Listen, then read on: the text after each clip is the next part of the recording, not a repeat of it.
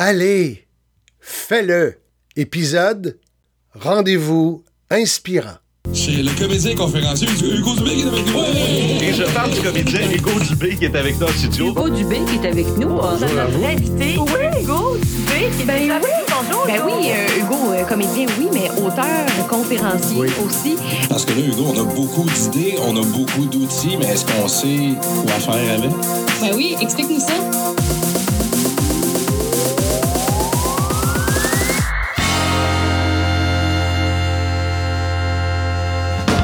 Mes deux prochains invités, oui, j'ai deux invités puisque ceux-ci travaillent ensemble depuis plusieurs années. Premièrement, unis par les liens du sang, ces deux frères, et aussi unis par un désir et une passion commune d'offrir un projet unique. Certains diront flyer pour les citoyens et citoyennes de Montréal et l'ensemble de la population québécoise.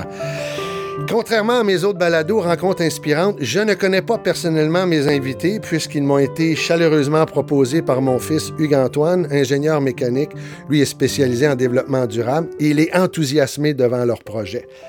Donc, euh, ben, écoutez, c'est avec plaisir que je découvrirai avec vous euh, cette aventure unique de ces deux hommes qui, je le soupçonne, ont dû se faire voler beaucoup d'heures de sommeil et en même temps, ça leur a permis, je suis sûr, de vivre un éventail d'émotions que doit traverser n'importe quel créateur, concepteur, artiste, entrepreneur face aux nombreux défis, aux difficultés, aux embûches qui parsèment la route du succès pour rendre un projet à terme. Et dans le cas qui nous intéresse, ils pourront me corriger si je me trompe, l'échéancier est prévu pour 2019. Étienne et Frédéric Morin-Bordelot, salut. Bonjour. Hey, salut, merci de prendre euh, de votre précieux temps pour participer à mon podcast. Allez, fais-le, on commence par commencer, on se bouge. Je suis très heureux de vous avoir avec moi. Et euh, je sais que vous planchez, je pense que c'est peut-être Étienne, en tout cas, on en reparlera tantôt. Je sais que vous planchez sur le projet MR63 depuis 2012. Et là, j'imagine que vous avez dû développer une expertise pour décrire ce que j'appelle la carte postale de votre concept. Et pour que les auditeurs soient en mesure de se faire une idée de ce qui vous passionne, qu'est-ce que le projet MR63? C'est vrai qu'on a développé une expertise. On est capable de le faire euh, dans l'eau, les yeux fermés, euh, en se faisant attaquer par des, par des requins. Alors, euh, qu'est-ce que. mais tu sais, je sais pas, vous l'avez présenté à des politiciens, à des, gens du monde de la finance, à des philanthropes. Alors, la carte postale du projet MR63, c'est quoi? Ben, MR 63, depuis à peu près bientôt six ans, c'est toujours la même chose. Ça a été la même chose depuis jour 1. C'est une sculpture, c'est un- un- une ode à Montréal. Mon frère puis moi, on a vu que les métros allaient changer. On a commencé à brainstormer ensemble. On s'est dit, on veut pas perdre cette icône-là. Tout le monde a voyagé avec le wagon de métro. Tout le monde a une histoire. Autant les gens qui ont débuté euh, les premiers voyages de MR 63, comme nous, qui, étaient, qui allaient à l'école tous les jours avec ces wagons-là tout le monde avait. C'était un symbole montréalais. Fait en voyant qu'elle allait changer, on s'est dit, on veut pas les perdre, qu'est-ce qu'on peut faire? Pourquoi pas construire, en sortir un terre, en sortir deux, en sortir huit, puis construire une sculpture avec. Fait que l'idée, les balbutiements d'idées, c'était ça. Puis à l'intérieur, on s'est dit, ce monument-là va tellement être monumental qu'on veut l'intégrer de ce qu'on aime, mon frère et moi, l'art, la gastronomie, le design, et ce qui représente Montréal. Fait qu'au final, on perdure la vie du métro qui était de voyager, découvrir Montréal sous terre. Puis maintenant que sa vie utile est finie, ben nous on le réutilise puis on lui donne cette même mission-là qui est de découvrir les talents de Montréal. Très bien. Euh, je passe quasiment à la question 3, mais je vais revenir à la question 1 tantôt. Euh, à quel moment vous avez réalisé que c'était pour être difficile et qu'est-ce qui fait que vous n'avez pas abandonné? J'aime- cette question-là parce que, en fait, euh, je suis pas sûr de la réponse. On n'a juste jamais arrêté. On a, on a toujours eu des, des difficultés qui se sont mises en travers notre chemin, puis une après l'autre, ben, on les a prises indépendamment. On est allé chercher de l'aide ou on a trouvé une solution qui marchait ou qui marchait pas. Si ça marchait pas, on prenait une autre avenue. Et euh, de fil en aiguille, ben, on a fini par euh, surmonter toutes ces petites épreuves-là. C'était plus une question de, de jamais abandonner plutôt que de dire de, de se dire bon mais tant pis c'est la fin il n'y a plus rien à faire OK. Et puis euh, là, je reviens à ma question 1. Euh, selon vous, quel est l'ennemi de la créativité et de l'imagination, de l'imagination actuellement? Ça- rapidement, je te dirais que hum, j'ai le goût de parler un peu de notre entourage. là. Oui. Je pense qu'on a été super bien entouré, super bien éduqué dans, dans le sens, euh, je donne un, un props à mon- nos, nos parents. Mhm. Toujours donner cette motivation de ne pas lâcher, de continuer, puis de, de rêver, en fait. C'est sûr qu'on a été dans une situation qui nous a permis de pouvoir nous laisser aller, puis nous créer à 100%. Mais c'est ça, c'est la, persévérance aussi. Fait autant l'environnement qui, nous entoure, qui peut nous empêcher, puis nous dire qu'on ne sera jamais capable, que autant nous-mêmes, qu'on peut se dire non, ok, c'est trop gros pour nous, on n'y arrivera pas, on n'a pas la compétence. Puis je pense que notre gros avantage à mon frère puis moi, c'est d'être deux en fait. Souvent, les entrepreneurs sont tout seuls et ont, ont de la difficulté ou ils, sont, ils descendent dans une spirale parce qu'ils n'ont justement pas ce, ce côté de, de mentor ou une autre personne pour s'épauler quand ça va mal. Fait que ce duo-là aide beaucoup pour pouvoir euh, atteindre ses rêves. Très bien. Et puis, on dit que c'est prouvé scientifiquement qu'on a les, des idées sous la douche. Est-ce que cette idée-là, euh, MR63, comment, euh, comment l'idée est venue?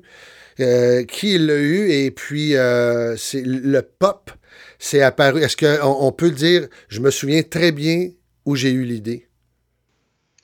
En fait, on n'a pas le, la seconde près, on a eu l'idée, mais je pense que c'était arrivé en, cogitant mon frère et moi sur, euh, sur ça. On a vu que les wagons allaient changer. Moi, je prenais beaucoup le, le métro pour aller euh, à Montmorency, à Laval, au cégep, dans le temps, en cinéma. Et euh, je regardais par la fenêtre du métro, en fait, puis je trouvais ça dommage qu'on voit pas Montréal. On traverse complètement Montréal, mais on le voit pas par cette fenêtre-là. Mhm. L'idée, c'était vraiment de sortir cette fenêtre-là de terre pour voir Montréal. C'est un peu ça. À force de brainstormer là-dessus, avec mon frère, on a commencé à lancer des idées. Puis, euh, puis c'est ça. Vraiment, l'idée, comme je disais, c'est qu'on. La première idée, c'était de sortir huit wagons, créer une sculpture de trois étages. Puis à ce moment-là, on s'est dit, ben, pas de problème. Mon- je me rappellerai ça toujours, par exemple, mon frère m'a dit, OK, on le fait. On...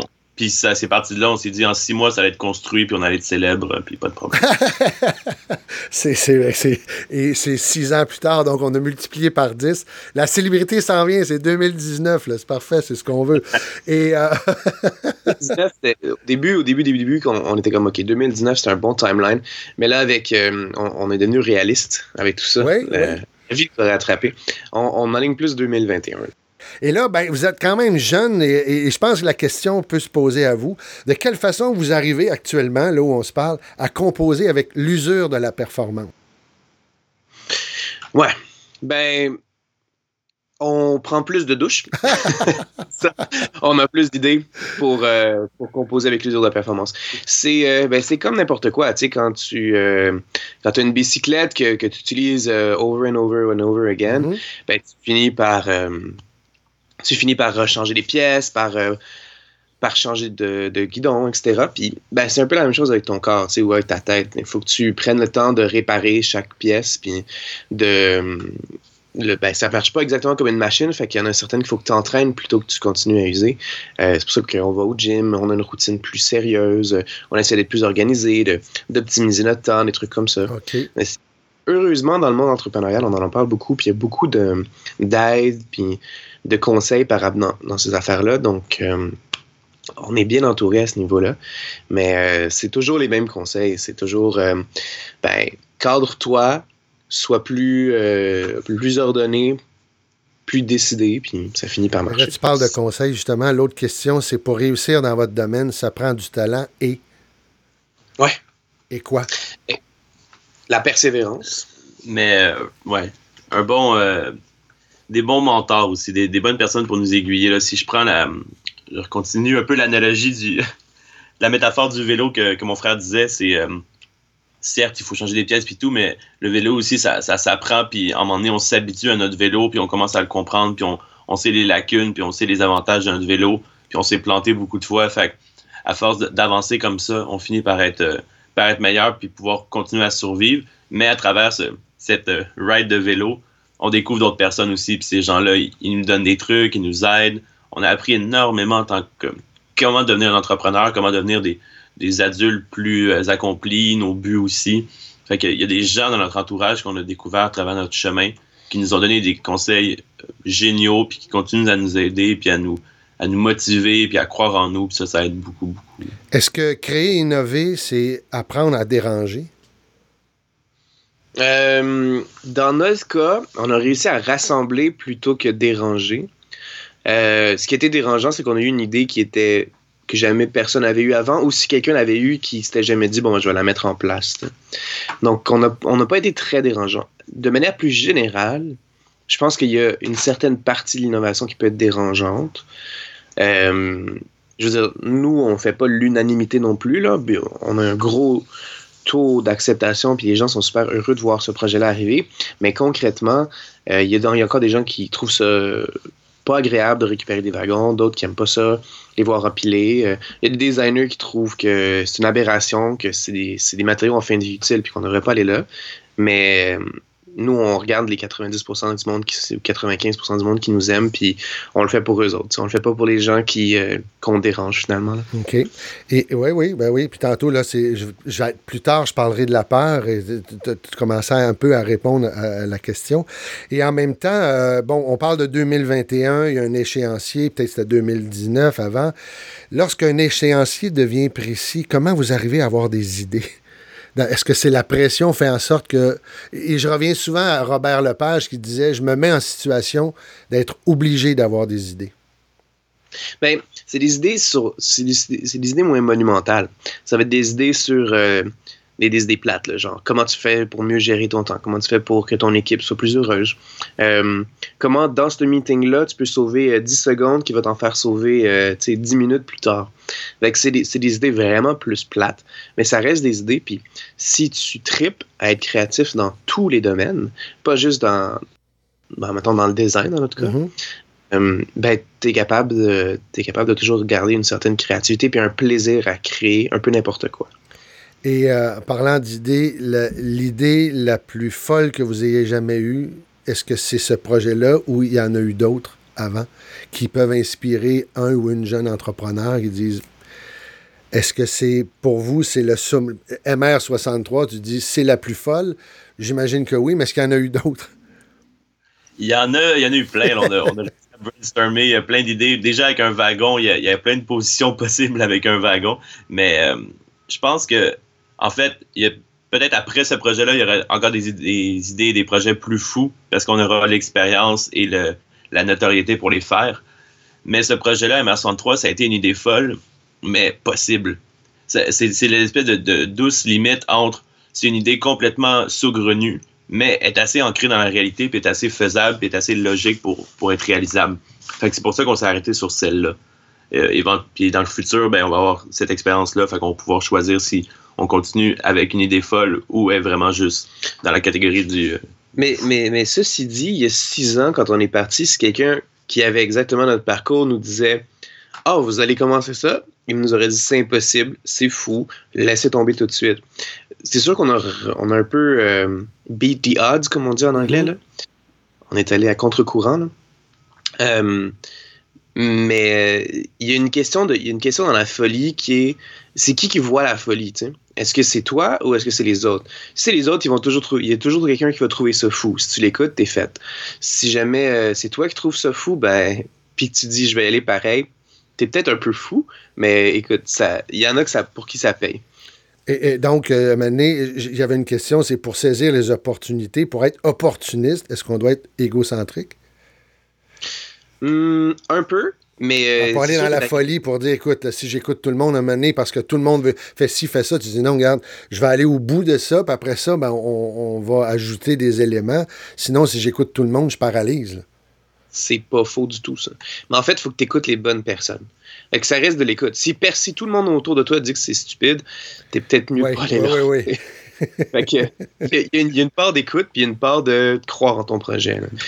Pense que c'est ça. C'est vraiment, la, la- la- comme Fred disait, il faut écouter tout le monde, mais après, il faut juste prendre les parties que tu penses importantes dans chaque, dans ce que les gens disent, puis que tu en crées ta propre réalité. Parce que si, c'est juste, OK, c'est mon idée, puis même si tout le monde dit que je suis fou, je vais avancer, t'iras pas loin non plus. Je pense qu'il y, a une- vérité dans tout ce que les gens disent, puis même si les gens disent complètement l'inverse de, de- ce qu'on pense, mais je pense qu'il faut les écouter pour bien comprendre la réalité de, des autres puis voir pourquoi les gens n'aiment pas ce qu'on fait, puis peut-être s'améliorer dans le futur. Tu sais, par exemple, MR63, les gens nous ont dit Oh, un bâtiment fait de wagon métro, j'adore ça. On pourrait mettre des robots à l'intérieur, puis ça pourrait être euh, un, un nouveau centre pour l'intelligence artificielle. On est comme Ouais, mais c'est quoi le rapport avec les wagons tu sais? Ouais. Comme, pas d'intelligence artificielle dans ce temps-là. Puis de fil en aiguille, au fur et à mesure que les gens nous challengeaient, on, on se cantait de plus en plus vers notre idée. Puis c'est pas parce que c'était notre idée, mais c'était vraiment parce que c'est celle qui, qui avait le plus de cohérence dans son tout.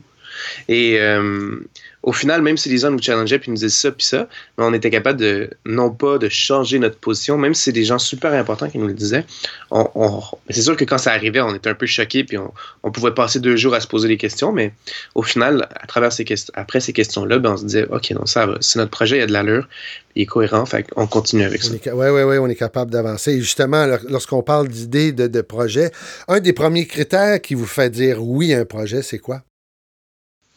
Ben, on n'est pas tout à fait des entrepreneurs en série. Là. On a quand même deux entreprises qui est plus que la majorité des gens, mais, euh, la, ben, la cohérence, je pense que c'est important. Euh, la cohérence, nous, notre mission, c'est de mettre de l'avant les talents, puis de piquer la, curiosité du grand public vers la culture et, ses talents. Donc, euh, tout ce qui est cohérent par rapport à ça. Puis c'est très large, là, fait que, je veux dire, il y a à peu près juste le sport, puis la science, puis la religion qui ne pas là-dedans. N'importe quoi d'autre. hein? Ouais, la culture, c'est sûr que La culture, c'est ça rentre dans le culture avec un grand C. Nous, on l'a réduit à art, design, gastronomie. là. Juste histoire de, de pouvoir travailler dans quelque chose, là, pas dans- juste dans tout. Euh, et donc, euh, ouais, le, quand c'est cohérent avec notre mission, c'est cohérent avec où est-ce qu'on s'en va, qu'on est capable de voir des liens, peut-être des, des- de l'ajout de valeur, tu sais, de la valeur ajoutée euh, dans tout ça, ben, on, on va vers, on va vers ces choses-là. Est-ce que vous seriez prêt à travailler sur une courte période avec des gens de talent, mais qui n'ont pas du tout les mêmes valeurs créatives que vous? Je pense que c'est là qu'on évolue encore plus. Puis après, après ça, la créativité, puis le- les valeurs créatives, c'est c'est à chacun. Donc, euh, je pense que ça, comme je disais tantôt, ça nous fait grandir de travailler avec des gens qui sont à contre-courant de ce qu'on veut faire, mais qui ont un but commun ensemble. Le, projet MR63, c'est un, c'est un grand laboratoire, c'est un grand terrain de jeu qu'on veut construire pour tout le monde, mais c'est pas un, un terrain de jeu pour, pour mon frère et moi pour faire ce qu'on ce qu'on veut. On veut justement s'associer avec des organismes culturels qui existent déjà, qui ont déjà des missions, qui travaillent depuis super longtemps à Montréal. On réinvente pas la roue non plus de, de, de, de montrer ce qui se fait à Montréal. Il y a plein de gens qui le font depuis super longtemps. Tout ce qu'on veut faire, c'est un édifice qui va permettre à ces gens-là puis à ces créateurs-là de venir créer. Fait que c'est le fun si on est justement challengé, mon frère et moi, sur d'autres choses euh, qu'on qu'on croit pas ou qu'on On, on est bombardé de réussite. euh, le web, ça n'arrête pas. Est-ce que, justement, l'impatience des gens autour de vous, l'urgence du résultat, est-ce que ça affecte la qualité créative? Ça l'a déjà fait, mais je pense que là, on est encadré par des gens qui sont euh, peut-être plus expérimentés que nous, nos architectes, euh, certaines personnes à la ville aussi. Donc, eux nous recadrent puis nous disent, ben, ça va prendre ce temps-là, puis c'est tout. Et euh, avec le temps, on a appris à prendre le temps. Donc, on attend, ces, on, joue avec ces deadlines-là, on dit, bon, OK, deux ans de plus. Qu'est-ce qu'on va faire pendant ces deux ans-là? On ne devrait pas chômer, on a ça, ça, ça à faire encore. On peut prendre le temps de mieux faire les choses. Puis euh, cet été, la station éphémère, on l'a fait vraiment rapidement. Oui. On a livré un beau résultat, mais ça nous a vraiment brûlé. Puis on s'est dit, si on avait eu un an de plus pour faire cette, station-là, ça aurait été fantastique. A Est-ce que c'était l'impatience de dire montrez-nous quelque chose et vous aussi de dire euh, on, on veut se frotter à la possibilité, regarder ce que ça va donner ou de, parce que des fois être backstage de dire on le sort pas tout de suite, on le retarde un moment donné, euh, je sais pas, vous aussi comme entrepreneur, des fois on a le goût de, de- de- d'aller à la lumière, là, on veut pas toujours être dans l'ombre. Je pense que mon frère et moi, on n'est pas pareil là-dessus. Là. OK? Moi, je suis très impatient. C'est genre, euh, tu sais, euh, fail fast, fail forward. là, C'est très start-up. là. C'est comme, on va essayer quelque chose, puis au pire, euh, ça se plantera, puis on recommencera. Mon frère est plus dans, dans le- ben, dis- Ben, c'est ça, je suis plus dans une, une logique de, de bien faire les choses puis de, de- de raffiner le, le- le petit diamant avant de le sortir puis de le montrer. Mais je pense que c'est ça qui est intéressant, c'est qu'on arrive à un espèce de, de point milieu. Puis l'exemple de la station, mais je pense que dans notre grand plan, euh, c'était au bon moment. Mais c'est de toute façon, on devait le faire maintenant, mais ça a été fait rapidement parce que euh, les, aléas du temps qui nous, qui nous étaient alloués. Mais on l'a fait, on l'a livré, puis ça, ça a ce que ça devait sortir, mais ça a fait exactement ça. On était rendu au moment où il fallait prouver qu'on était capable de faire quelque chose. Puis les gens voulaient voir quelque chose de concret. Fait que c'était à ce moment-là, c'était parfait dans le temps. On l'a fait, puis ça l'a fait ce que ça, devait faire. Une fois que ça c'est fait, bon, euh, euh, comment vous arrivez à lâcher prise? Il y a un problème, ça coince, ça va pas comme vous voulez. De quelle façon vous lâchez prise? Euh, c'est pas le bout où il faut que tu lâches prise quand ça Non, non, non, mais à un moment donné, tu dis, crème, mais c'est- de dire, est-ce qu'on lâche prise et on revient, on va, on va trouver, on laisse. Et il y en a qui disent la nuit porte conseil. Il y a, il y a toutes sortes de, de Ah, citations à ce niveau-là. là. La, la, la station éphémère a duré quatre mois. Il y avait probablement un bon gros problème à chaque semaine, puisque pour toutes sortes de raisons. là. Puis euh, donc il y avait des problèmes où on avait le temps justement de, de prendre une douche, de relaxer, de juste dormir là, sur certaines Mhm. choses. Nous, on avait pris les lundis, mardis de congé, fait que souvent les lundis, mardis de congé, on travaillait, mais moins. Donc, euh, dans ces moments-là, on avait le temps de penser un peu. Mais sinon, mais sinon, on était. euh, ben, il fallait, il fallait régler le problème là, tout de suite, prendre des snap decisions. Puis euh, on n'avait pas vraiment le temps d'être créatif ou de prendre notre temps. Donc, euh, on a. euh, C'était réactif, là. C'était quasiment, faut réagir. euh, c'est tout de suite, faut trouver une solution là parce que. Mais et- moi, la question, c'est comment vous lâchez prise? Est-ce que vous lâchez prise ou vous êtes toujours dans le feu de l'action? Ben, dans, dans l'espèce de petit contexte de, de la station éphémère, c'était un peu la folie furieuse. Fait Mais, mais dans l'ensemble du projet, euh, euh, dans, l'ensemble du projet, Oui. au final, on réussit maintenant, aujourd'hui, à lâcher prise puis à, à savoir, à- en, en ayant un horaire plus, euh, plus sain d'esprit. On, on a des semaines, on a nos fins de semaine. Au début du projet, on faisait pas ça, on était juste comme basta, puis on avançait dans, en, en fou. Maintenant, on est capable d'être plus zen, on est capable de pouvoir se reposer, de, prendre sur soi, puis on se rend compte que ça, fait juste mieux avancer tout, en fait. Fait qu'on est capable d'aller euh, au chalet, puis de, travailler dans, la forêt, puis se, libérer un peu l'esprit ou des choses comme ça. Donc, ça, ça nous aide beaucoup pour, euh, se refocuser quand, revient la semaine, mais il faut trouver une balance dans la vie. Peut-être juste pour compléter, euh, au début de la session, on avait une euh, conférence de presse qu'on devait faire avec euh, politiciens et tout. Oui. Et euh, notre directrice des coms, elle nous dit on peut pas la faire, il va pleuvoir, ça va être horrible, il y aura personne. Puis là, on est comme, on est genre la veille, là, ou le jour même.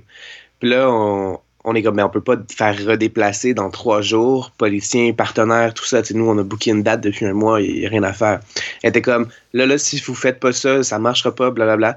Fait on a lâché prise sur celle-là, puis on l'a fait trois jours plus tard. Euh, on a appelé tout le monde à la- un peu avant, puis on leur a dit que ça, est-ce que ça marcherait, si on était capable de changer la date, etc. Tout le monde nous a dit, ben, ça peut être possible, ok, on le fait. Fait que, euh, on l'a fini par lâcher prise, mais on s'est quand même backé. Ça n'a pas été comme, ok, je lâche prise, je lâche tout, puis après ça, je recommencerai autre chose, tu sais. On n'a pas jusqu'à maintenant fait ça. OK. Mais euh, peut-être qu'éventuellement, on va devoir. Donc, mais tantôt, euh, Étienne disait on aime se retrouver dans- en forêt, donc ça prend un espace créatif. À un moment donné, il faut arriver à dire je dois me ressourcer. Moi, c'est un peu l'angle, la question de quelle façon vous arrivez à vous ressourcer, parce qu'il y a beaucoup de décisions qui se prennent. Le cerveau, c'est une machine qui peut se fatiguer aussi. Le corps peut se fatiguer. Euh, c'était le but de la question. Est-ce que vous aimez vous retrouver seul? Il y en a un qui est toujours j'a- j'aime, je suis plus social. Moi, j'aime, je, veux me. Les deux, est-ce que vous aimez vous retrouver seul? Euh, oui. si tu regardes nos fins de semaine où on est à la maison, euh, parce qu'on habite ensemble en plus, OK. tu sais, on regarde la télé, puis on, se parle pas, puis on fait rien. là. Donc, euh, oui, c'est un peu notre façon de, de se ressourcer, c'est de ou bien aller au chalet, puis regarder le lac, comme il disait. Hum, ouais. Mais c'est mon frère est plus le créatif. Moi, je suis plus. euh, je suis créatif, mais dans des, dans des stratégies de gestion. Donc, euh, c'est plus. Plus la business puis l'art, là. Oui, oui, oui. Ben, ça, ça prend ça, ça prend ce duo-là. L'association, moi, je pense que tu peux pas réussir si tu t'associes pas. Et tant mieux si vous, en tant que frère, ça fonctionne parce que vous vous connaissez bien, mais en même temps, vous vous connaissez tellement. Est-ce que c'est un avantage? Est-ce que ça peut devenir un inconvénient aussi, tellement bien se connaître? Mais je pense que c'est même plus pertinent de bien se connaître, surtout avec les, que ce soit frère ou pas, avec les, les- des partenaires de, de- de travail. Je veux dire, tu sais comment l'autre réagit, tu sais comment bien expliquer ton idée, comment l'autre l'interprète. Euh, je pense que dans, la vie, si tu veux travailler avec quelqu'un, il faut que tu le connaisses bien. Puis, euh, nonobstant que ce soit un frère ou pas. OK. Et puis, euh, justement, connaître quelqu'un, est-ce qu'on doit avoir un, un conjoint, une conjointe, un amoureux? Est-ce qu'on prend, ça prend des partenaires compréhensifs pour arriver à créer et à être un entrepreneur? Mais je te donne un exemple vraiment rapide. Il n'y a même pas une semaine ou deux, là, on, on s'est, euh, on s'entendait vraiment pas sur un point au point où est-ce que, tu sais, comme, on voulait, on aurait pu jamais vouloir se parler. là. C'était, on s'engueulait pas, mais on, s'est exténué. là. C'était, on, est vraiment allé au bout de, nos, de nous deux. Puis, à la fin de cette rencontre-là, on est sorti, euh, on est allé chez nous, puis on a parlé d'autres choses. Puis, c'était comme, bon, ça, c'est la job, ça, c'est pas. Ça, c'est le travail. Euh, ça, c'est la vie privée. Puis, on a appris à faire ça, parce qu'avant, on n'était pas capable. Mais maintenant, on est, on est capable de vraiment faire une scission, puis de dire, ben, les problèmes de la job, c'est à la job, puis chez nous, ben, on est chez OK, vous arrivez à le faire parce que là, vous vivez ensemble, vous vous engueulez ou je sais pas, il y a une tension, vous êtes vraiment pas d'accord. Donc, donc, est-ce qu'il y a un rituel de dire, là, on décroche, on, je sais pas, euh, on change de vêtements, euh, on met, euh, parce que il faut faire une transition comme le médecin ou peu importe qui accroche son sarrau. Lui, il laisse son personnage et son, son, son métier, il rentre chez lui. Vous, vous, travaillez de chez vous le plus souvent? Euh, dans notre appartement, on trace une ligne par terre, puis on a chacun notre, notre zone. non, non, mais après, ça se fait. Ça Ça, se fait vraiment très- OK, ça se fait naturellement parce que c'est pour une question de survie mentale. euh, OK, c'est. Et euh, la peur, est-ce que c'est utile à la réalisation, à l'accomplissement de votre projet, de votre aventure, de votre investissement? La question, c'est de quelle façon vous arrivez à vaincre, dompter, contrôler la crainte, la critique, l'échec, la jalousie, le financier? Wow. Euh, la crainte est partie prenante à chaque jour, c'est sûr. Euh, plus on avance, plus on tombe dans des trous, plus on a peur de retomber dedans. Mais on sait aussi comment les ne plus tomber dedans. Fait que euh, je pense que la, la- la- peur nous fait avancer de façon plus, euh, plus lente, mais plus euh, mieux, si tu veux. Mhm. Mais il faut aussi euh, pas tomber dans cette peur-là, puis juste être nourri par elle, puis ne plus créer, puis avancer, puis avoir la folie du début où on avançait vraiment rapidement, puis, euh, puis qu'on créait des belles choses. Fait que c'est une espèce de balance entre les deux, puis pour réussir à la combattre. euh, Ouais, qu'est-ce que tu fais? Hmm? Qu'est-ce que tu fais? Qu'est-ce que je fais pour réussir à la Ben, combattre? moi, je suis un gars naïf dans la vie. Genre, je vois pas de problème nulle part. Fait que euh, j'ai appris à en voir quelques-uns, là. Mais euh, je suis assez, tu sais, rentre dedans, fonce, euh, fonce la tête première. J'ai j'ai décidé de partir sur une flight, puis j'ai voyagé quatre ans, euh, tu sais, sans vraiment m'en rendre compte ou me poser des questions, là. Et souvent, justement, c'est ce, qui, c'est ce qui fait que je deviens impatient, mon frère les moins. Fait que je pense que notre duo Oui. arrive à avoir peur et vaincre la peur. Puis le compromis entre les deux, c'est, un peu ce qui fait qu'on est capable d'avancer euh, de manière rationnelle. Donc, c'est, euh, comme ça. Euh, Et après, je sais pas, je dis souvent comment vous arrivez à vous reconstruire après un refus, une déception, une trahison, le, le deuil de quitter une, équipe d'enfer, dire Ah non, pourquoi ces personnes-là s'en vont, ça allait bien? Est-ce que de quelle façon vous arrivez à, à, bomber le torse puis à continuer, à se reconstruire, parce qu'on en vit tous des, des, des, des trahisons, des déceptions, des, des ben, j'imagine. Ben, totalement, puis on en a vécu énormément dans les quatre derniers mois. On a vraiment tout eu en même temps. Fait des a- déceptions plus que des trahisons. Aucune trahison, heureusement aucune trahison, mais euh, plein de réalités de la vie qui tombent sur nous. Fait je pense que c'est un peu comme la logique qu'on a eue depuis le début du projet, qui est vraiment euh, de pas arrêter, de continuer, que le projet devient plus grand que nous, puis qu'on on peut pas arrêter, puis qu'on garde tout le temps notre, euh,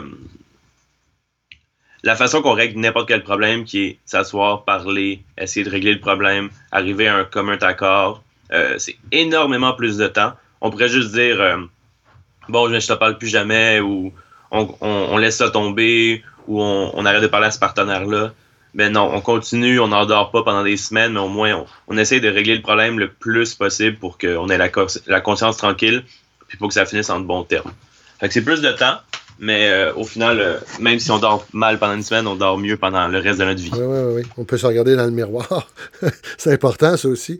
Euh, et avec le temps, est-ce que ça, avec l'échéancier qui approche, est-ce que ça, puis l'expérience que vous avez, ce que de ce projet-là, avec le temps, est-ce que c'est de plus, c'est plus facile de gérer la pression, le trac, ou c'est l'inverse? Ah, c'est énormément plus facile. On commence à, à mieux connaître. Dans les débuts, on a, je me rappelle, on, s'en est rencontré euh, une personne, puis on était complètement nerveux. On connaissait mal notre projet, on savait pas qu'est-ce qu'on parlait. Puis maintenant, on est vraiment plus à l'aise, on, se sent vraiment plus confiant. C'est une confiance aussi avec, notre sujet. Au début, nous-mêmes, on savait pas vraiment dans quoi on s'embarquait, qu'est-ce qu'on voulait faire avec ce projet-là. Puis aujourd'hui, on est confiant, on le sait faire, fait qu'on peut en parler à n'importe qui. Et euh, l'expression, euh, ça revient partout dès qu'on parle de création, dès qu'on parle de projet, l'expression se mettre à nu. Ça revient souvent dans la bouche des créateurs, des créatrices. Est-ce que c'est une condition pour être capable de mettre un projet au monde? Euh, oui, parce qu'on a tout le temps été un peu intègre avec, avec nous-mêmes aussi. On s'est mis à nu dès jour 1 euh, qu'on était les deux frères avec une idée un peu folle. Puis au final, c'est ça, quand, quand, on bombe le torse puis on doit prouver à, un partenaire euh, quelque chose ou à quelqu'un quelque chose, ben c'est moins notre partenaire. On est plus dans se mettre à nu complètement et dire regarde, si on l'a mal fait, si on l'a bien fait, travaillons ensemble vers un projet commun. On n'est pas dans cette dynamique-là de de pas j'utiliserai le mot mentir là, mais de d'avoir de bien paraître dans une situation qui paraît moins bien on, on, veut être vrai puis les humains à l'autre bord de la table sont vrais aussi donc c'est ça qu'ils veulent puis ils ressentent que qu'on n'est pas fake souvent personnellement je vais choisir une situation qui euh, qui me met dans une position un peu plus vulnérable justement pour montrer un peu cette transparence là puis cette intégrité là parce que on n'a pas peur en tout cas je pense pas qu'on a peur de, de, nos, de nos, défauts. Ça fait partie, ben, partie intégrale de nous. Puis si quelqu'un le découvre, c'est rendu à mi-chemin, ça se peut que ça, ça le traumatise, mais s'il il sait dès le départ, ben il est capable de vivre avec souvent parce qu'il se dit, tu sais, dans le départ, t'es comme, ah, oh, tout est beau, tout est joyeux, tout ça. C'est pas grave s'il est un peu euh, chialeux, c'est barre, tu sais. Oh, oui. Fait que là, euh, il finit par, comme, vivre avec ça. Mais s'il découvre à moitié chemin, puis que là, c'est déjà, déjà pas facile, il y a déjà plein de choses qui se passent autour de nous, puis là, il commence. Ah, en plus, il chiale, ouais. Fait que ça devient compliqué, tu sais. Fait que souvent, euh, moi, ben, ça, c'est un exemple vraiment que je viens d'inventer complètement. Il faut que le projet avance. Je dis pas mentir, mais je dirais peut-être embellir. Ah, oui, oui, oui. Embellir toujours. Il faut faire rêver aussi. Là. Tu sais, il faut créer l'émotion. Il y a des gens devant nous.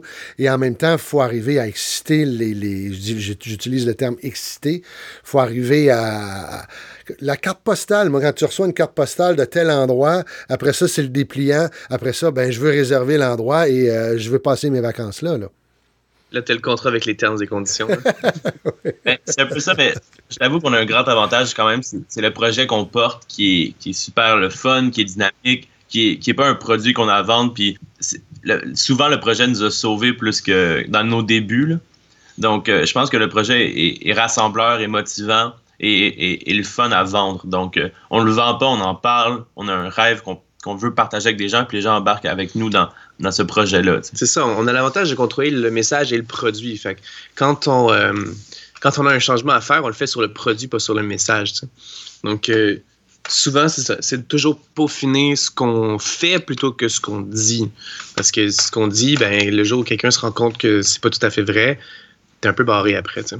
Et euh, on quitte la peur bientôt pour aller vers autre chose. Euh, quel est l'échec qui vous a fait le plus avancer? Et sans cet échec-là, votre vie serait complètement différente? On a de la misère à voir nos échecs. Hein? On les oublie genre tout de suite. On en a eu plein, là. Mais comme à chaque fois qu'on se fait poser une question sur l'échec, on cherche, on est comme. Puis il n'y a rien qui nous vient.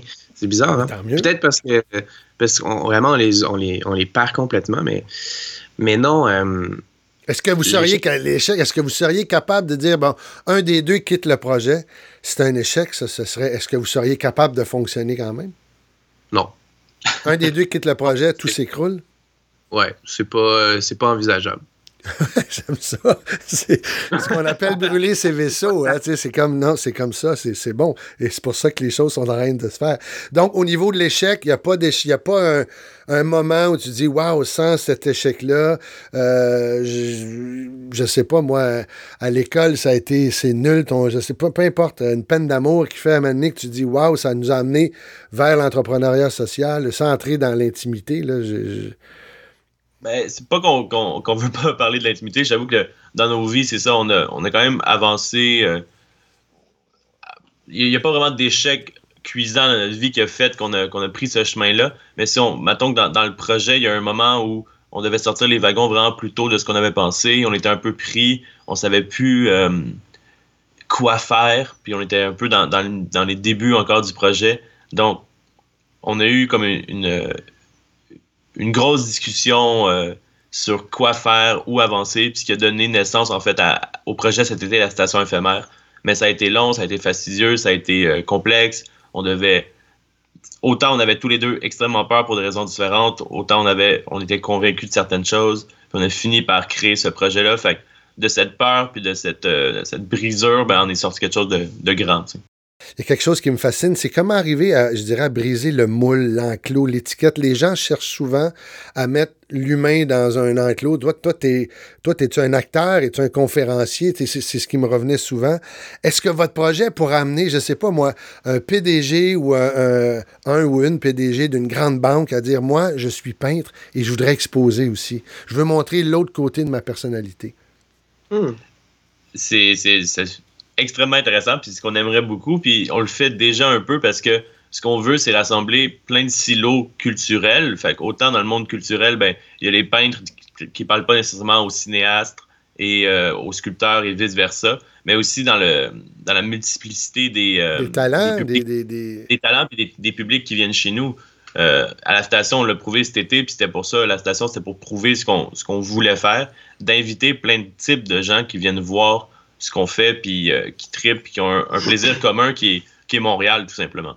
Donc, euh, autant des, justement des PDG de banque qui viennent, puis qui découvrent des, talents locaux, puis peut-être qui s'inspirent pour leur propre euh, carrière artistique, des gens du quartier qui, ont, qui découvrent des produits, des, des gens qui viennent de super loin ou des touristes. Fait il y a vraiment ce, ce, mélange de personnes-là, puis pour que les gens soient à l'aise, ben, il faut créer un environnement adéquat pour ça, puis qu'il soit inclusif. Donc, euh, qu'on rejette personne, que ce soit attirant, que notre, notre, staff soit accueillant. Fait qu'il y a tout ça qui fait que cet environnement-là va permettre à ces gens-là de venir euh, grandir personnellement. Peut-être aussi, quand tu t'adresses à quelqu'un, tu parles de toi, tu parles de ton projet, souvent, je vais regarder c'est qui que j'ai en face de moi, puis je vais essayer de trouver une des aspects du projet. Est-ce que c'est le côté euh, grand public? Est-ce que c'est le côté éducation euh, au talent artistique? Est-ce que c'est plus le côté design? Est-ce que c'est le côté gastronomie? Puis je vais parler plus de ça. Puis je vais aller plus en détail là-dessus. Puis souvent, ça va plus rejoindre les gens. Puis ils vont oublier le fait que c'est un projet complexe où est-ce qu'il y a toutes sortes de, d'aspects. Mais maintenant que je m'adresse à une foule ou que je mets quelque chose sur un site internet, là, c'est plus compliqué. Puis il faut vraiment bien que tu sectarises, ben, que, tu fasses pas des secteurs, mais des, des catégories. Tu catégorises bien tes, affaires. Je pense que comme ça, tu t'en sors, mais c'est sûr que des projets complexes, des êtres humains complexes, ben, on a ce, problème-là d'avoir plusieurs arcs à notre, à plusieurs cordes à notre arc, puis que ben, c'est pas facile de tirer une seule flèche. Euh, et les, algorithmes en savent de plus en plus sur nous. Euh, on nous propose des contenus de plus en plus, je dirais, pour nous réconforter, nous conforter. Et de quelle façon, avec le projet que vous avez, de quelle façon on peut arriver à se surprendre, s'émerveiller aujourd'hui?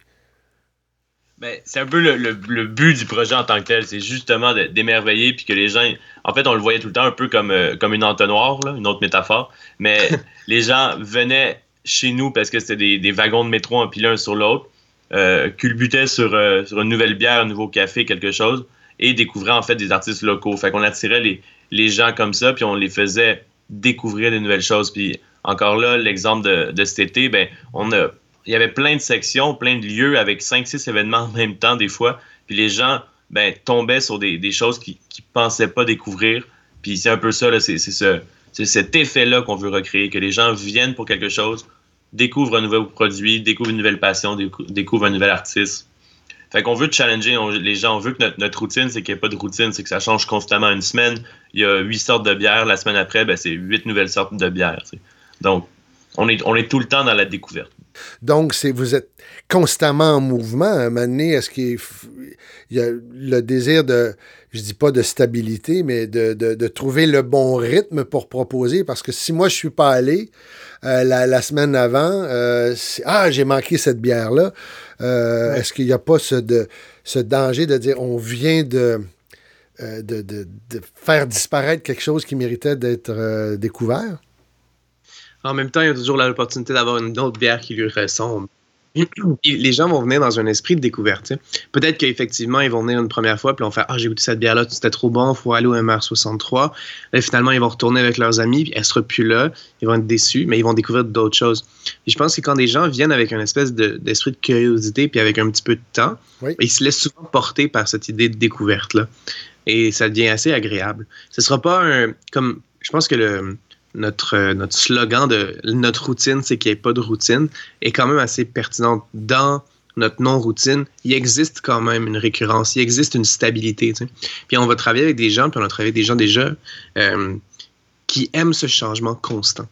Qui aiment toujours rechercher, toujours avoir des nouvelles choses à proposer, puis toujours créer des nouvelles expériences. Encore là, la créativité, c'est pas juste dans l'art, c'est dans tout. Puis nous, on crée des processus qui sont toujours hyper innovants. Est-ce que la formule que tu viens de me décrire, est-ce qu'il y a d'autres références actuellement de, de- de- dans, dans le, le MR63, mais au niveau culturel, que ça bouge constamment à Montréal? Est-ce que c'est vraiment unique à ce lieu-là, ce que vous êtes en train de faire, de dire euh, on le bouge à un rythme, il n'y a pas de routine? Il y a, on- comme je disais au début aussi, on, on réinvente pas nécessairement la roue, mais on, on veut l'améliorer puis on veut la, la, la fine-tuner. Fait que euh, il il y a des organismes qui travaillent à Montréal depuis longtemps en culture, en art, pour faire mettre de l'avant des produits. Euh, nous, notre, euh, notre hypothèse, c'est qu'on voulait prendre un, lieu monumental pour attirer ces gens-là. Fait qu'on utilise la visibilité euh, plus grande pour aller attirer ces gens-là et les redistribuer vers ces acteurs-là. Un peu pour faire du pouce que sur la question de, juste avant.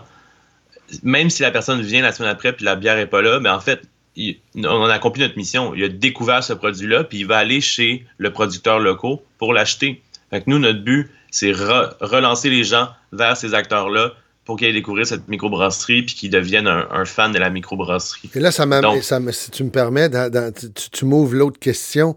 La beauté de la quatrième révolution industrielle, c'est que ça nous offre mille et une possibilités, mais en même temps, je pense que le côté plus sombre, c'est qu'il y a, y a beaucoup de bruit. Euh, 250 milliards de DVD, il va y avoir 50, 75 milliards d'objets connectés en, en 2025. L'intelligence artificielle se nourrit de données, de données, de données. Ça n'arrête plus pour que le deep learning puisse fonctionner à résoudre des problèmes. Il y a beaucoup de pollution euh, numérique. Comment on arrive à se faire remarquer là-dedans?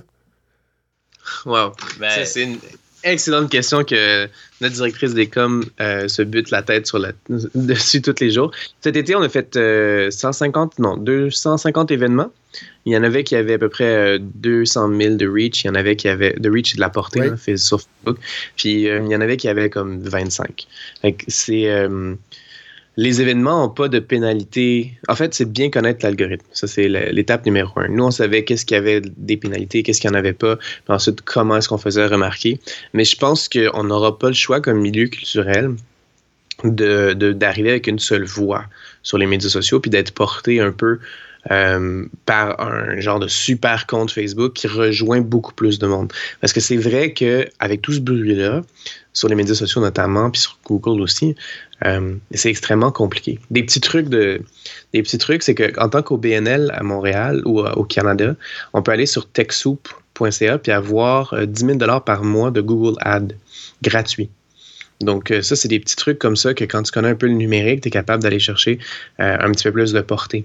Puis, ben, nous, on a eu la chance de. en fait, on n'a pas eu la chance. On a décidé, euh, dans un premier CA, on a engagé notre premier employé, qu'on allait se porter vers la communication, qu'on allait un peu élucider les mystères de, des algorithmes des médias sociaux, puis qu'on allait aller voir cette portée Facebook-là. Puis on, a- on avait posé l'hypothèse aussi qu'avec un bâtiment un peu iconique, avec un bon message, on était capable de peut-être avoir une certaine portée médiatique dans les médias traditionnels. Ces deux hypothèses-là sont avérées complètement vraies. Et euh, on- ça nous a permis d'avoir comme beaucoup de, de, de portée médiatique puis une super portée Facebook. Fait que euh, c'est un peu en connaissant notre truc, en testant des affaires puis en, poussant pour qu'on a, qu'on a réussi à faire du bruit. Mais c'est impossible individuellement ou euh, mettons qu'on est une microbrasserie ou on est un artiste de, de pousser à moins que tu fasses tes, il y en a un sur euh, 100 000 là, qui, qui perce sur Instagram, sur Facebook. Fait que c'est super, super dur. Je pense qu'on aurait plus de chance si on, on se mobilisait, puis on, un par un, on passait dans un, un voir ou un, une la presse ou quelque chose comme ça, mais constamment. Oui, oui, oui, oui, oui. Donc, c'est parce que c'est ça. Et à un moment donné, je me disais, est-ce qu'on doit se débrancher? Est-ce qu'on doit créer l'effet du débranchement? Je ne sais pas. C'est, c'est... Est-ce qu'on doit créer le désir de je vais te trouver?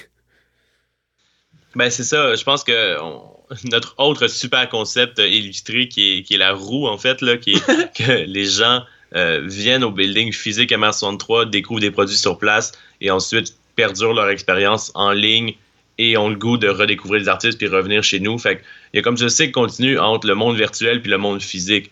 Je pense qu'on peut pas juste vivre sur Internet puis on peut pas juste vivre euh, physiquement dans un lieu.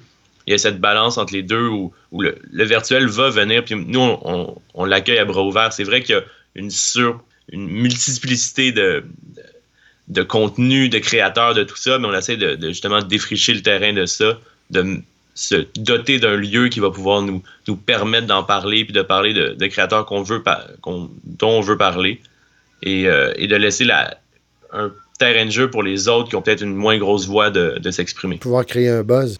Créer un buzz, euh, mais comment le garder, c'est C'est souvent ce qu'on se fait poser. Euh, on a un building, c'est bien beau les wagons de métro, mais après deux ans, quand les gens vont, être, vont avoir compris le buzz des wagons de métro, comment perdurer dans le temps?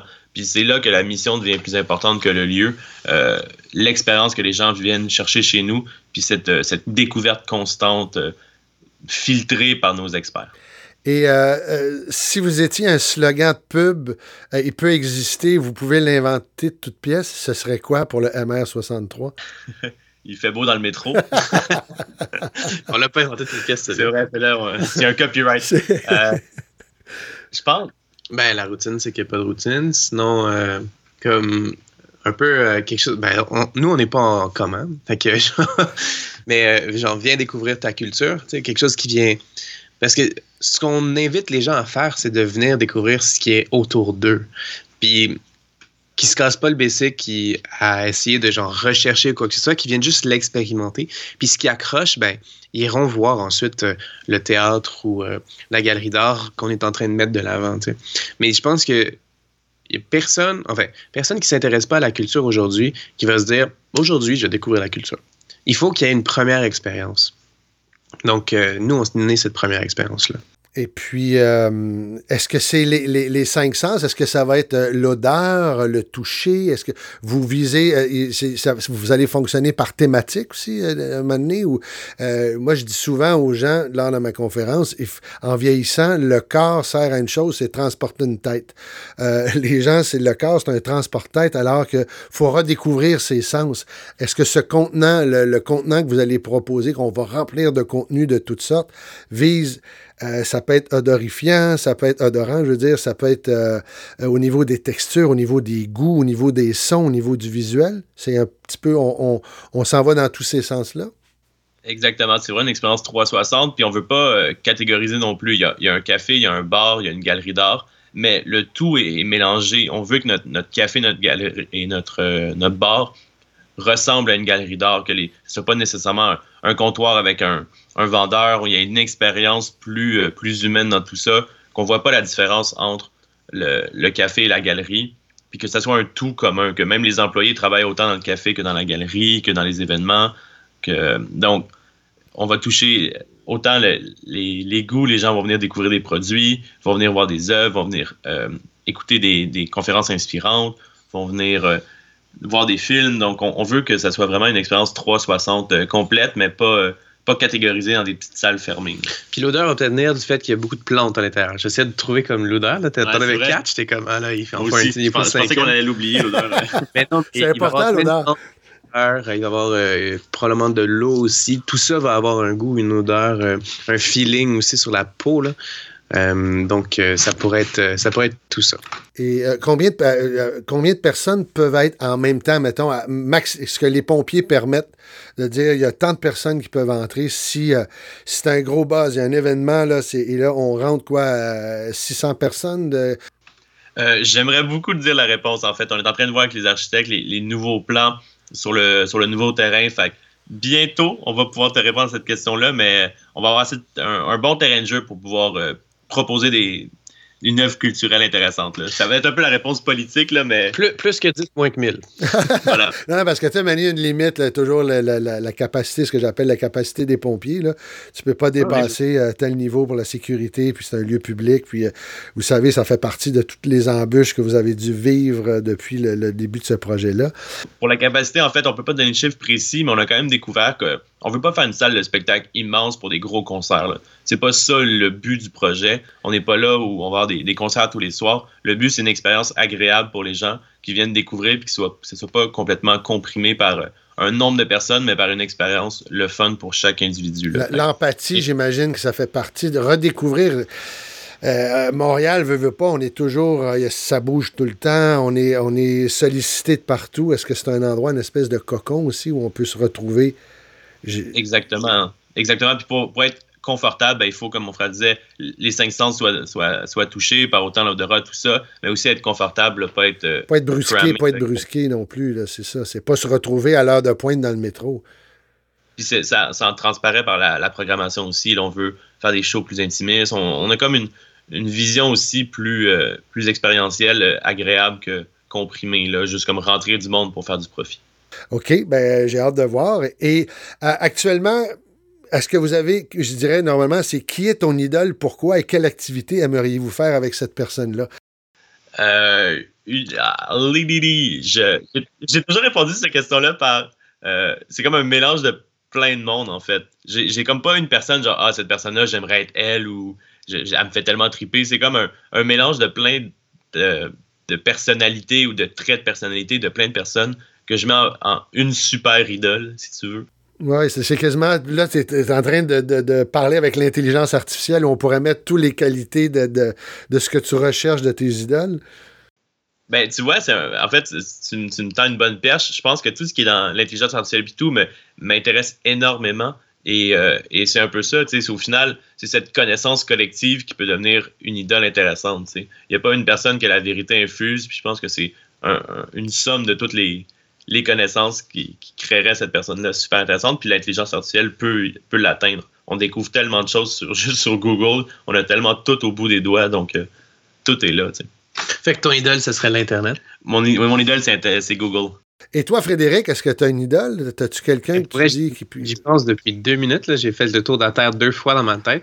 Euh, je trouve pas. Il n'y a pas d'idole? Vraiment. OK. Donc, euh, t'es- J'ai j'ai- j'ai juste Barack Obama dans la tête parce que c'est le gars qui est sorti de nulle part, qui a défié toutes les, euh, les, les, les- préjugés sur lui, qui a gagné l'investiture démocrate, qui a gagné un deuxième mandat, qui a réussi à faire des trucs. Puis malgré le fait que c'est quel- quelqu'un que j'aime, que j'idolâtre, pas, que j'idolâtre, mais que je- qui m'impressionne beaucoup, c'est quand même quelqu'un qui, avec la politique, n'a pas réussi à faire tout ce qu'il voulait. Puis je pense que aujourd'hui, on, on est un monde interconnecté, puis le politique, c'est euh, c'est un des moyens de changer le monde. L'autre, c'est l'entreprise, l'entrepreneuriat, l'entrepreneuriat social notamment, parce que je pense pas que dans 10 ans ou dans 15 ans, euh, les entreprises qui, euh, qui font juste de l'argent pour de l'argent vont, vont exister encore. Puis on est beaucoup à le penser dans, no- dans notre, dans notre secteur. Donc, euh, pour le moment, c'est comme une, un, un- comme un, un contre-idole, genre. C'est une idole que finalement j'admire, mais que- qui n'en a pas fait assez. Puis que, pas que j'espère dépasser, c'est impossible, là, mais que j'espère au moins euh, aller rejoindre quelque part. Est-ce qu'il y a une activité que tu aimerais faire avec lui? Euh, J'aimerais ça aller dans sa fondation, puis qu'on on jase, dans, jase de, sa- de sa présidence, puis qu'on regarde euh, c'est quoi les défis qu'il y a aujourd'hui dans le politique, puis comment est-ce que dans ces hautes sphères-là, ça se décide vraiment, puis comment est-ce que nous, comme entrepreneurs, on peut avoir un, impact réel, puis comment est-ce qu'on peut euh, faire pour euh, être un allié du politique, puis changer le monde pour le mieux. Peut-être que je suis en train de parler à un futur premier ministre. On ne sait pas. Non, non, non, non, non, tu ne tu, tu te vois, tu te vois pas en politique, c'est pas quelque chose qui. euh, Si tu veux, on a un, un- pari avec des amis que Fred va se lancer en politique un Je jour. vais faire tellement d'argent avec ça. Est-ce que c'est bon pour toi si tu le fais? C'est ça ou quoi? Ben c'est ouais exactement. Si je me lance en politique un jour, je perds euh, trois fois 20 pièces Ah, ok. avec euh, indexé euh, autour euh, Au, de la- au coût de la vie. au coût de la vie puis euh, par année. Donc euh, moi je décide quand je cache. C'est bon. Et euh, euh, la dernière photo que vous avez prise avec votre portable, c'est quoi? Ah, c'est une bonne question. Je vais regarder ça. Je fais souvent des, des, des screenshots de- de- d'images drôles que je trouve. C'est C'est. Je vais... je vais, je vais assumer, je vais assumer de le dire. C'est un jeu, euh, le jeu Guess Who de, de Star Wars que j'ai volé il y a très longtemps dans un bar. Et on est en plein déménagement en ce moment et euh, je l'ai pris en photo parce que j'allais sûrement m'en départir, mais je voulais garder le souvenir. En fait, je l'ai même pas volé, j'ai, j'ai incité un ami à le voler. Ah, c'est Donc, complicité après le fait, c'est extraordinaire. Bon, on est sorti, il y avait un- un- le, gros jeu en, en, en dessous de son chandail, un gros carré, puis euh, ça, est passé, ça a passé comme du feu. Fait que ça, c'est la photo, parce que le- ce- ce- cette photo-là, tu voulais dire à personne, n'oublie pas d'aller le reporter où tu l'as pris? Non? Même pas, je pense que c'est juste pour le souvenir, ça fait tellement longtemps, c'était juste pour le souvenir de ce, de ce moment, euh, ce moment drôle de ma vie. OK. Et toi, euh, Frédéric? Euh, ma dernière vraie, vraie dernière, c'est euh, le plat qu'on a mangé hier, où je m'amusais à faire mon Massimo Bottura de moi-même, puis que je, je, je cuisinais comme euh, semi-fancy. Qu'est-ce qu'un Massura? Euh, Ben, tu viens de donner un nom, je comprends. C'est c'est un, un chef, c'est un chef italien qui, qui a été inspiré par l'art pour, pour travailler la gastronomie. Puis, euh, mais une photo qui arrive euh, cinq positions en dessous, c'est une amie euh, qui, euh, qui est au musée des Beaux-Arts puis qui teste l'œuvre où est-ce qu'il faut que tu mettes tes mains puis que tu réfléchisses. Ben, en fait, ça, ça calcule ton pouls. Donc, ça va, ça va chercher ton pouls, puis ça fait allumer des lumières en fonction de ton pouls. J'aime, beaucoup, beaucoup cette photo et cette œuvre qui allie technologie et art. Qu'est-ce qu'on vous souhaite pour les trois prochaines années? Ben, souhaitons-nous tous ensemble qu'on va euh, être capable d'aller dans un beau lieu qui va nous faire découvrir notre culture, puis dans lequel euh, tous euh, les talents de Montréal vont pouvoir s'approprier. Et qu'ensemble, on va être capable de un peu briser les silos qui, cloisonnent l'art, le design, la gastronomie, puis tous les secteurs de la culture. Déjà, ça, c'est quand même un bon souhait. Là. Peut-être un, souhait plus personnel aussi, c'est qu'on réussisse ce projet-là pour, pour pouvoir en faire d'autres, puis pour pouvoir, euh, pouvoir l'atteindre. Je pense que ça fait six ans qu'on travaille là-dessus, qu'on a notre corps, notre âme, puis on y croit en ce projet-là, puis ça, nous fait triper, tu sais, au final. On, on le fait pas juste pour... On le fait, oui, pour la cause, mais on le fait parce qu'on aime ça, parce que ça nous fait triper, ça nous fait vivre, ça nous fait découvrir des choses extraordinaires, ça nous fait rencontrer des gens super le fun. Fait continuez là-dedans. Continuez à triper, à s'amuser, à, à rencontrer des belles personnes, puis euh, à atteindre notre but. Et toi, Hugo, qu'est-ce que, qu'est-ce que tu te souhaites?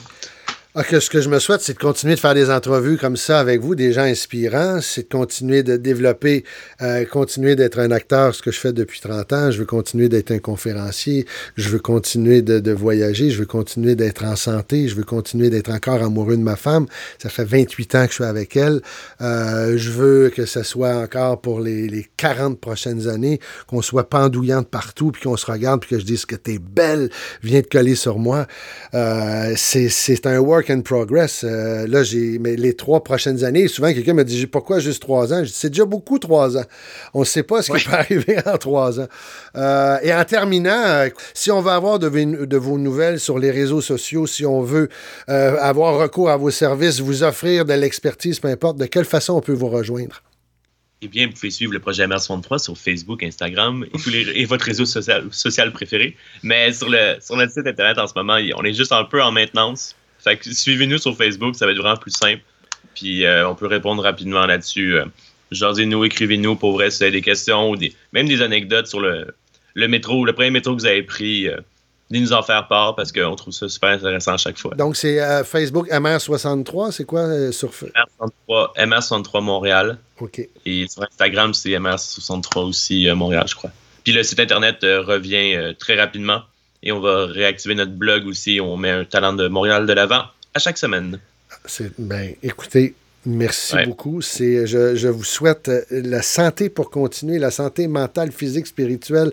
Je vous souhaite la santé financière pour que ce projet-là qui est en train de, de, de- de se bâtir de plus en plus puisse voir le jour. C'est, euh, c'est inspirant. Merci beaucoup de, de, de- d'offrir, de mettre votre énergie, vos talents, vos compétences pour que cet entrepreneuriat social connaisse de plus en plus de, de, de portée. Merci beaucoup. Merci. beaucoup. Vous aimez mon balado? Écoutez, je vous invite à vous abonner. De cette façon, vous serez les premiers à être informés lorsque j'en publierai un nouveau. Je vous invite également à le partager. Vous pouvez aussi visiter mon site web hugodube.com. Sur mon site, il y a des liens vers ma page Facebook Pro pour s'inscrire à mon infolette, ma chaîne YouTube. Et aussi, si vous cherchez un conférencier, sur mon site, il y a l'information nécessaire pour prendre du sujet et de l'angle de ma conférence et évidemment les coordonnées pour nous joindre. Merci. Restons en contact puisque le but de mes podcasts, c'est de vous rendre service. d'ici la prochaine publication. Allez, fais-le. Merci.